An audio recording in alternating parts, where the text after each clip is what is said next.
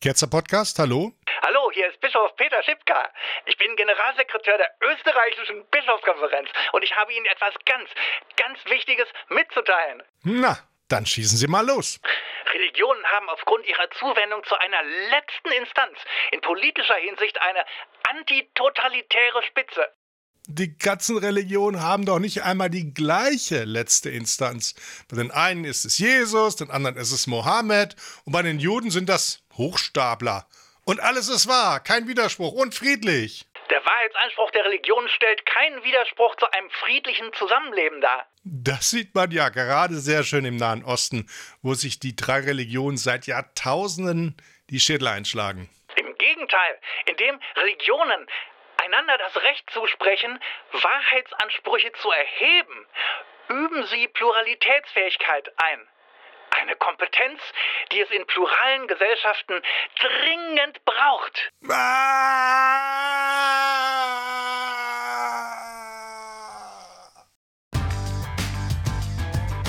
Dieses Mal beim Ketzer Podcast.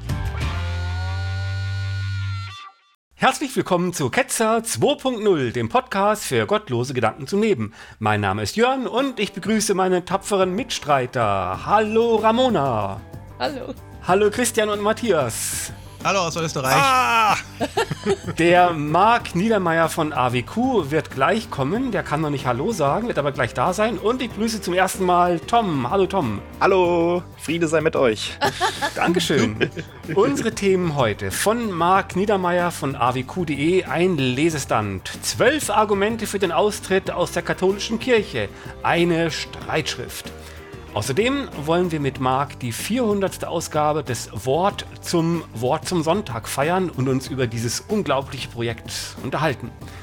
Dann von mir, aber vermutlich müssen wir es verschieben, Atheismus ist unerträglich, ja fast selbstzerstörerisch.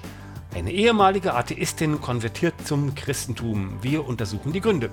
Und vielleicht müssen wir das verschieben aus Zeitgründen, mal sehen. Und dann hätten wir es ja tatsächlich selbst zerstört. Eine sich selbst erfüllende Prophezeiung, oh mein Gott. Und von Christian, heilige Scheiße. Nein, fliegende Scheiße. Nein, fliegende Heilige. Ach, das wird uns dann Christian später erklären. Kommen wir aber zuerst zum dummen Anruf. Matthias, du hast dir den dummen Anruf ausgesucht. Worum ging es dabei genau? Führ uns mal ein. Was mich getriggert hat, war hier wieder diese äh, alte falsche Bescheidenheit. Ja, die letzte Instanz über uns allen, die macht uns alle ja irgendwie demütig und bescheiden. Das ist mir neulich aufgegangen, dass das eigentlich äh, kackdreist ist. Dazu gleich mehr. Aber auch hier diese Behauptung in dem Artikel, durch ihren Bezug auf eine letztliche verbindliche Instanz würden Religionen sich in der Verantwortung sehen, gesellschaftlichen Zusammenhalt und Solidarität zu fördern und den Marginalisierten eine Stimme zu geben bzw. aufzeigen, wie man trotz unterschiedlicher Überzeugungen friedlich miteinander leben kann. Also abgesehen von der fragwürdigen Sache mit der friedlichen Zusammenleben, wie leitet sich aus einer letzten Instanz gesellschaftlicher Zusammenhalt und Solidarität mit Marginalisierten ab. Ne? Also es ist wieder so ein Buffet von von dreisten, kackdreisten Behauptungen, die man hier sehr schön zerlegen konnte. Es kommt noch dazu, in der Überschrift war von Experten die Rede. Tatsache ist, das ist eine christliche Propaganda-Veranstaltung, wo nur Kirchen- oder Religionsvertreter waren und eine äh, Sozialwissenschaftlerin. Und die tanzte dann wohl auch bei der Einmütigkeit etwas aus der Reihe und hat sich doch auch mal ein bisschen kritisch geäußert. Ja, und jetzt ist die Frage, wo ist der, der strittige Punkt, an dem wir einhaken? Also Matthias, du hast schon diese letzte Instanz genannt. Wieso kritisieren wir das? Also was passt uns nicht bei dieser letzten Instanz? Das Argument lautet, wir nehmen uns alle nicht so wichtig, weil es ja über uns noch diesen großartigen Gott gibt, der letztlich das Sagen hat. Das hört sich gut an, bis man merkt, dass ja es angebliche Stellvertreter Gottes gibt, die dann genau uns sagen, was, was Gott will. Und die sind dann nicht mehr so demütig, sondern die spielen sich genau als Stellvertreter Gottes auf. Und das, das ist so kackdreist, hier so die, die Demut herauszustellen, wenn man eigentlich das eigene Süppchen kocht und sich doch sehr wichtig nimmt. Und das gilt natürlich auch für die einzelnen Gläubigen, die ja dann ihre eigene Meinung, wir wissen, Gott ist ja mal der eigenen Meinung, mit Gott aufladen aber es kommt so demütig rüber. Und wir hören das ja auch beispielsweise bei der Präambel zum deutschen Grundgesetz. Da wird immer so argumentiert, ja, dann, dann das gibt allen zu denken, dass sie sich nicht so wichtig nehmen oder hier antitotalitär war hier die Behauptung. Das ist doch eine kackdreiste Behauptung. Die katholische Kirche ist noch totalitär. Und äh, in der Vergangenheit ist die Demokratie ja jetzt auch nicht von den Kirchen gefördert worden. Wenn es alles an dieser letzten Instanz hängt, dann muss diese letzte Instanz erstmal vorhanden sein. Also Matthias, ne, dein Argument, dass das alles äh, ausgedacht und erfunden ist, das ist ja dann also jetzt nicht nur so eine kleine Nebensächlichkeit. Ne? Also auf dieser letzten Instanz ruht eben sehr viel Gewicht und die Frage ist, kann die dieses Gewicht schultern? Die erste Frage, die sich mir stellt, ist diese letzte Instanz gut? Ist das eine moralisch akzeptable Instanz? Und wir gucken in die Bibel und die Antwort ist völlig klar, nein. Da gibt es überhaupt nicht den geringsten Zweifel daran. Der nächste Punkt ist, was soll uns diese letzte Instanz garantieren? Also für was ist das das Bollwerk? Und das heißt immer, ja, die Würde des Menschen und so weiter, aber wir gucken wieder in die Bibel und stellen fest, dass die Würde der Israeliten, die da durch die Wüste ge, äh, geleitet werden von ihm, dass die nicht unantastbar ist, sondern die wird die ganze Zeit angetastet. Also die letzte Instanz wird in der Bibel gesehen als jemand, der gerade das Recht hat, den Menschen die Würde zu nehmen und sie so weit zu demütigen, bis sie ihm, sich ihm unterwerfen. Und vielleicht gibt es ja mehrere letzte Instanzen. Warum diese? Das muss man ja auch irgendwie begründen. Man kann ja nicht einfach sagen, ja, das ist jetzt ein Riesenpech, es gibt nur diese. Ne? Warum diese? Und der letzte Punkt ist, wie oft ist es schon schief gegangen? Matthias, du hast auch das schon angesprochen. Ne? Man kann ja einfach mal in die Vergangenheit gucken die ganzen Irrtümer, ne? wer da alles unterdrückt wurde, Frauen, Homosexuelle äh, und, und, und weiter und so fort, die Wissenschaft, Autoren, das ist auch nicht gut gegangen. Und alles wurde damit begründet und das wiegt ja auch auf dieser letzten Instanz. Es ist viel, viel, viel schlimmer. Wir hacken da jetzt auf den armen Herrn Schipka rum. Aber wir müssen den Kontext sehen, in dem das passiert ist. Und der Kontext war eine Podiumsdiskussion zum Abschluss der Tagung Krise der Demokratie, Rolle der Religion im Wiener Rathaus am 29.11.2023 an der Universität Wien. Glücklicherweise auf dem Poster, im, auf dem Bild klein geschrieben. Und da haben nicht nur Herr Schipka diskutiert, der Generalsekretär der österreichischen Bischofskontrolle, sondern auch der Rabbiner Schlumo Hofmeister, der Vorsitzende der islamischen Glaubensgemeinschaft Ümit Wural, der Philosoph Johann Shakeshorn, die Politikwissenschaftler Sieglinde Rosenberger und der Leiter der Stabsstelle Strategische Kommunikation in der Parlamentsdirektion Karl-Heinz Grundberg. Und das Ganze war ein Putpourri an Religionsbullshit. Anders kann man nicht sagen. Ich habe aus diesem Artikel, der jetzt hier, wir zitieren natürlich hier unser Cutpress, hat das dann gebracht, haben sie von jedem so ein paar Stichpunkte hingemacht und jeder Stichpunkt war schrecklich. Wir hätten, wir hätten eine ganze dumme Anruf-Telefonkonferenz aus diesem einen Beitrag machen können. Und was aber auch zeigt, dass sie sich nichts nehmen in Sachen Bullshit, die Religion. Die sind alle, begegnen sich auf Augenhöhe und spielen in einer internationalen Liga mit. Vor dem Hintergrund eines religiösen Konflikts im Nahen Osten sitzen jetzt Christen, Muslime und Juden zusammen und sagen, Religion ist kein Problem. Im Gegenteil, Religion ist gut für Menschenrechte, Frieden und alles, und zwar jede für sich. Es ist unglaublich. Es ist äh, schrecklich. Hier, das ist auch so ein Klopper, in dem Religionen einander das Recht zusprechen, Wahrheitsansprüche zu erheben, würden sie Pluralitätsfähigkeit einüben. Eine Kompetenz, die es in pluralen Gesellschaften dringend brauche, so der Generalsekretär, also der Katholik hier. Also erstmal ist es doch anmaßend, dass du als Katholik sagst, ich spreche jetzt den äh, Juden oder den Muslimen zu, dass sie auch einen Wahrheitsanspruch haben dürfen. Das zeigt ja eigentlich schon, dass es zwei Arten von Wahrheiten gibt. Ne? Die, die das den anderen zusprechen können und die anderen, die sich das zusprechen lassen müssen als rationalen Menschen sträuben sich einem die Haare, denn Wahrheit ist ja jetzt nichts, wo irgendwelche Bekloppten drüber unterscheiden, die auch noch alle widersprüchliche Aussagen haben, sondern Wahrheit ist das, was mit der Realität im Einklang steht. Und äh, da, also das ist, das ist eine wahnhafte Aussage. Also auch, auch dieses, immer wieder diese Behauptung, es könnte irgendwie so mehrere Wahrheiten geben, die irgendwie gleich, gleich gültig, also gleichermaßen gültig nebeneinander stehen können. Ne, das ist, also die, diese Aussage ist durch und durch wahnhaft und diese Leute fordern hier äh, oder behaupten hier, dass ihre Religion irgendwie positiv für die Gesellschaft wären. Also wer, wer so im Ansatz schon so auf dem Holzweg ist, da ist doch sehr unwahrscheinlich, dass da irgendwas Gutes für die Gesellschaft bei rauskommt. Es sind ja auch bekloppte Argumente. Also als Wissenschaftler würde man sagen, okay, ich glaube, das, das, das ist wahr und jetzt hoffe ich, dass ich euch damit überzeugen könnte. Die sagen jetzt aber nicht, ja, unsere Religion ist wahr und ja, Jesus ist da echt gekreuzigt worden oder so. Und die Bibel ist tatsächlich das Wort Gottes, sondern die, die labern hier irgendwie rum, behaupten, dass da irgendwie die Kirchen irgendwas Gutes für die Gesellschaft tun. Also die, so, so eine Art utilitaristische Argumentation. Also sagen wir, die Kirchen würden wie so einen Mehrwert, die Religionen würden so einen Mehrwert für die Gesellschaft bringen. Ne, das würde doch nur jemand sagen, der eben keine Argumente hat, dass seine Religion wahr ist. Ist ja nicht so, dass Judentum, Islam und Christentum die ganze Zeit ihrer Existenz immer friedlich sich gegenseitig bestätigt haben, dass sie alle das Recht auf Wahrheitsansprüche haben, sondern der säkulare Staat ist derjenige, der die Bande im Zaum hält und ihnen verwehrt, da sich gegenseitig die Köpfe einzuschlagen. Ja, Matthias, da wird der Bock zum Gärtner gemacht. Die begreifen das aber auch selber nicht, dass sie, dass sie Teil des Problems sind. Oder ich will jetzt nicht jeder Religion per se das absprechen, dass sie was beitragen könnte oder will sie verdächtigen, dass sie das Problem ist. Also per se. Aber bei diesen Religionen ist es ja auf jeden Fall so. Und zwar einfach, kann man das historisch belegen, aber auch einfach deswegen, weil sie ähm, abgeschnitten sind davon, das rational, sachlich zu beurteilen. Sie haben die falsche Methode, um die Dinge einzuordnen und zu erkennen. Und das liegt teilweise daran, dass sie einfach intellektuell die falschen Methoden haben, aber eben auch diese psychologische Komponente, dass sie einfach da vor diesen Schlussfolgerungen zurückschrecken und die wirsten Verrenkungen, geistige Verrenkungen unternehmen, um das irgendwie noch zu retten.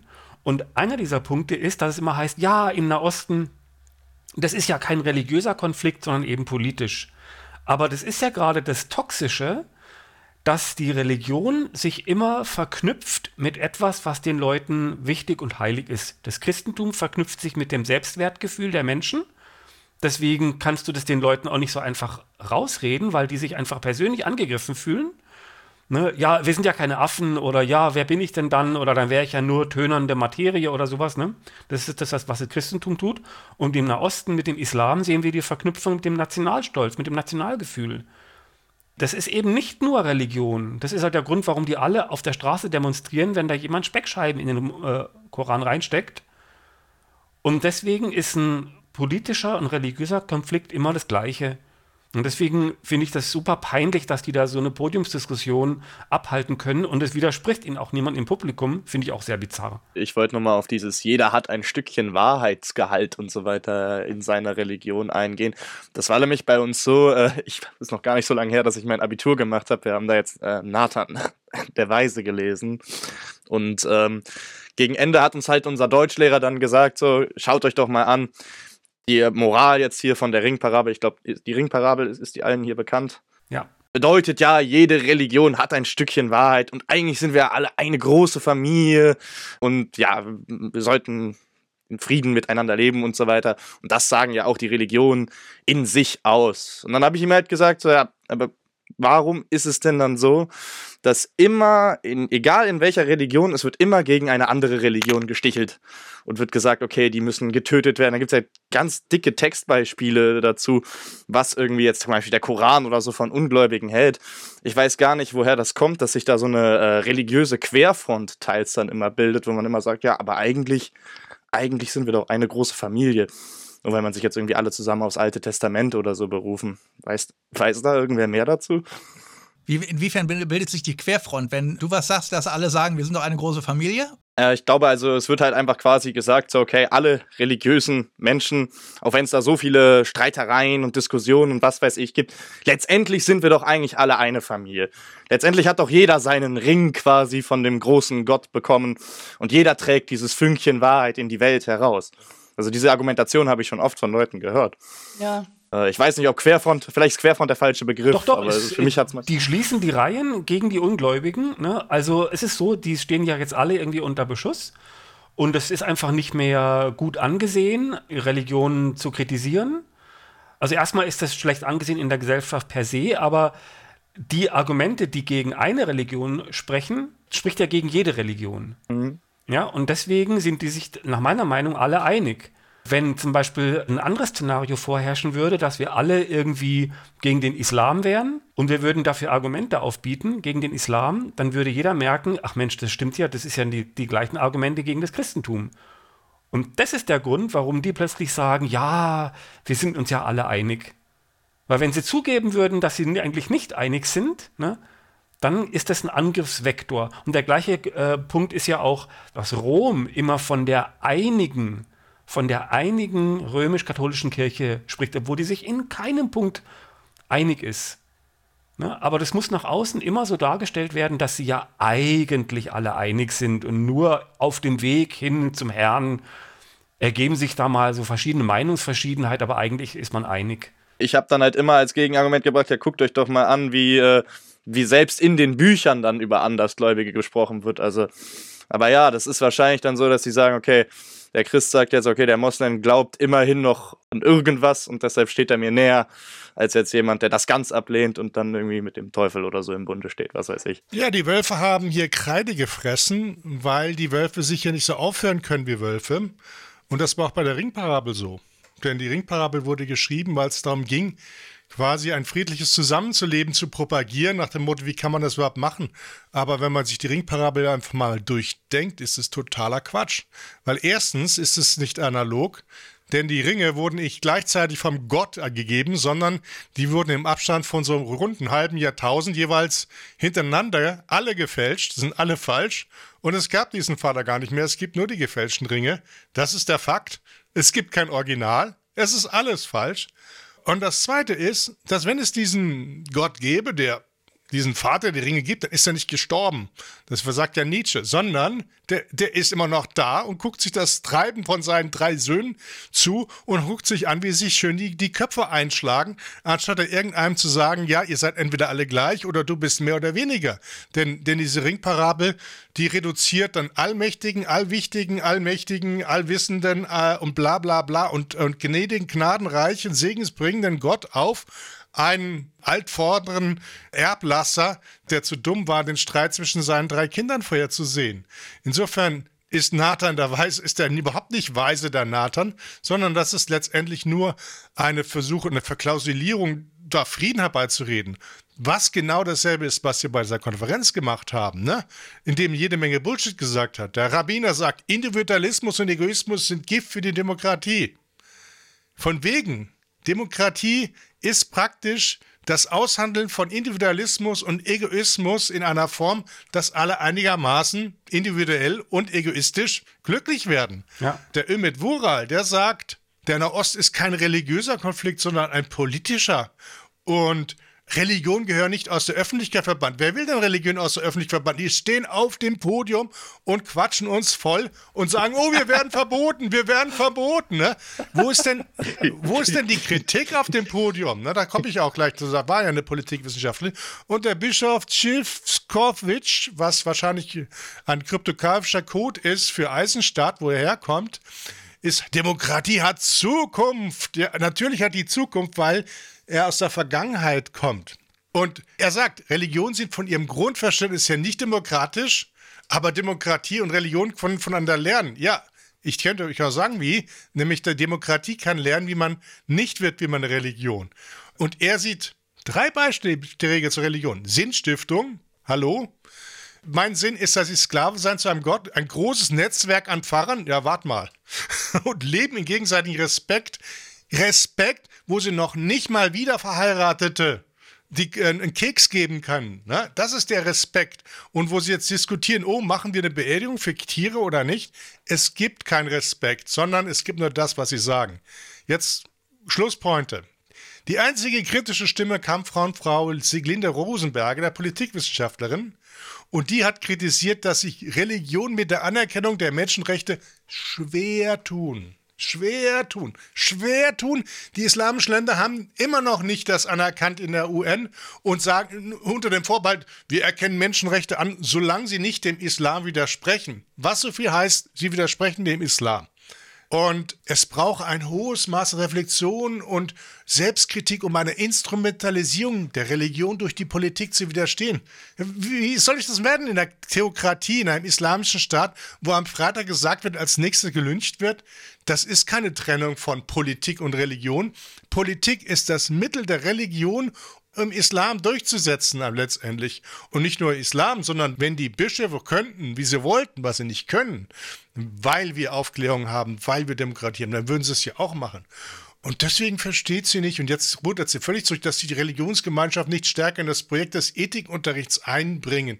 Natürlich bringen die sich nicht ein, weil, weil das die Konkurrenz ist. Da könnte man genauso gut sagen, ich verstehe nicht, warum Daimler keine Züge fahren lässt, ja? Das ist genauso idiotisch. Ähm, also, was da gefehlt hat auf der Bühne, und das ist wieder typisch, war ein Atheist, und zwar so ein richtig harter so ein brutaler Atheist, so ein radikaler Atheist, der den anderen einfach sagt, gelogen, falsch, das stimmt doch gar nicht, guckt euch an, was passiert. Da ist keiner, sagt, oh, oh, ich bin ein Amateurist, ich werde gerade instrumentalisiert von meiner Religion und für die Politik. Eigentlich will ich das gar nicht machen, Juden umbringen und so. Nee, das ist ja ein politisches Thema eigentlich, ne? Äh, es ist, es ist so ein Bullshit und das wird da auf der Bühne gemacht und man kann nur hoffen, dass das Publikum eingeschlafen war. Zu Beginn wird von der verbindlichen letzten Instanz gesprochen. Auch in Zusammenhang mit Gesellschaft und Politik. Das trägt doch die Saat des Totalitarismus in sich. Mhm. Ne, wenn ich sage, da gibt es eine letzte Instanz, die ist verbindlich, das ist ja das Problem. Dann wollen sie es für alle verbindlich machen und nicht nur für sich selber. Ich wollte noch was zu dieser Ringparabel sagen. Ich habe die nie gelesen, sondern nur davon gehört ich habe den Eindruck, es klang vorhin auch schon so an, das ist so der Versuch, Leuten, die nicht vernünftig denken können und in ihren religiösen Vorstellungen verhaftet sind, noch so einzureden, dass er doch alle gut miteinander sich vertragen können. Das ist ja auch, äh, sagen wir, vielleicht das Beste, was man manchmal machen kann. Das Problem ist natürlich, dass das nur bei Leuten funktioniert, die eh bereit sind, friedlich zusammen zu wohnen. Aber das Problem ist, mit diesem ganzen Ökumenenkram oder jetzt House of One in Berlin, ich glaube in, in Hannover gibt es auch eins, oder ist jedenfalls geplant, da reden sich ja eigentlich immer nur die, die eh gutwillig sind. Ich finde es auch ein Unterschied, ob eine Sache in sich eigentlich gut ist und es gibt ein paar Grenzfälle oder auch mal eine Sache, wo es schiefgegangen ist und Unglücke und sowas. Man muss sich ja fragen, was ist der Kern? Ne? Was, ist, was steckt wirklich, in, was will das in sich selbst? Also was ist praktisch intrinsisch gegeben? Ist eine bestimmte Religion beispielsweise kompromissbereit? Ist das so vielleicht sogar ihr, ihr eigentliches Anliegen? Ist das eine Lehre des Kompromisses? Oder lehrt sie kompromisslos zu sein. Und das ist sowohl im Alten wie auch im Neuen Testament der Fall. Man soll keine Kompromisse eingehen und schon gar nicht im Glauben. Das ist beim Alten Testament selbst evident. Auch beim Neuen Testament ist es so, ne, ihr seid das Salz der Erde, sagt er zu seinen umgebenden Leuten. Ne, wenn ihr nicht mehr salzt, wenn man euch nicht mehr herausschmeckt, was seid ihr noch wert? Dann kann man euch auch auf den Boden schütten und zertreten. Ne? Das ist eben genau das Gegenteil von Kompromissbereitschaft, dann. Jesus hat die EKD vorausgesehen. ja.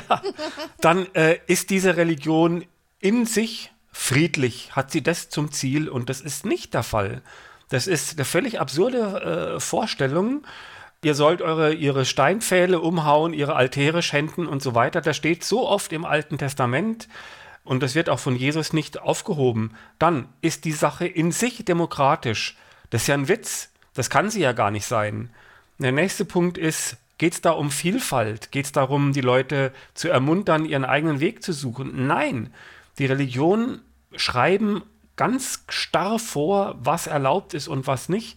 Und jede kleinste Übertretung wird bestraft. Und es gibt ja auch Gleichnisse und Erzählungen in der Bibel, die das klar machen sollen. Beispielsweise gibt es ja nicht umsonst das Gleichnis von jemand rupft Ehren, ne, also Weizenähren, und sogar nicht mitten in der Stadt, wo es alle sehen können, sondern in der Wüste rupft er so ein paar Ehren und selbst der wurde umgebracht. Und solche Beispiele gibt es. So? Äh, ja? Das klingt für mich ja, nur, weil der Einwand vielleicht kommt, kannst du es vorher rausschneiden. Das ist doch so ein Gleichnis, wo Jesus oder die Jünger am Sabbat Ehren raufen. Das ist das, was mir einfällt, wenn ich höre Ehrenraufen, Weizen und so weiter. Und dann sagt Jesus ja irgendwie, ja, ist nicht so schlimm. Aber das Original kommt aus dem Alten Testament. Ich weiß es, weil ich gerade ein Buch drüber schreibe. Mein nächstes Werk. Das ist oft so, dass es ein Gebot gibt und ein paar Seiten später wird eine Episode erzählt, wo das Gebot auf die Probe gestellt wird. Wo geguckt wird, ob das wirklich so gemacht wird. Und dann ist es so, dass ein besonders kleines Vergehen beschrieben wird und zwar von den Söhnen beispielsweise der allerobersten Priester. Und selbst die werden umgebracht. Ne, wo also die Bibel sich dagegen wehrt, dass das irgendwie relativiert oder abgeschwächt wird. Und das war ja der Punkt Ermutigung von Vielfalt und dass man es auslegt und der eine macht so und der andere macht so. Das ist explizit nicht in dieser Religion gegeben. Und das Ganze sollte praktisch illustrieren, was steckt denn in der Religion im Kern wirklich drin. Und der Kern ist eben ganz anders.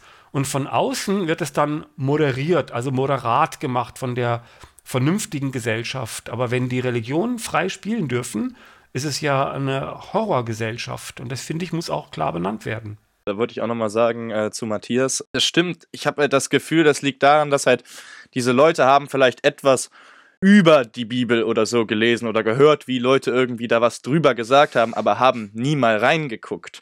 Das ist so ein Problem, das sieht man halt immer wieder, dass halt wirklich immer probiert wird, diese gesamte Gewalt und so weiter, dass das alles immer probiert wird, so krass vom Glauben zu separieren. Ich meine, wenn jetzt zum Beispiel ein Anschlag ist oder so ein islamistischer Anschlag, dann sind direkt Leute im Fernsehen, die halt so sagen, ja, diese, das waren Leute, die haben das alles falsch verstanden, die sind geistig verwirrt und als ob die nicht richtig lesen können.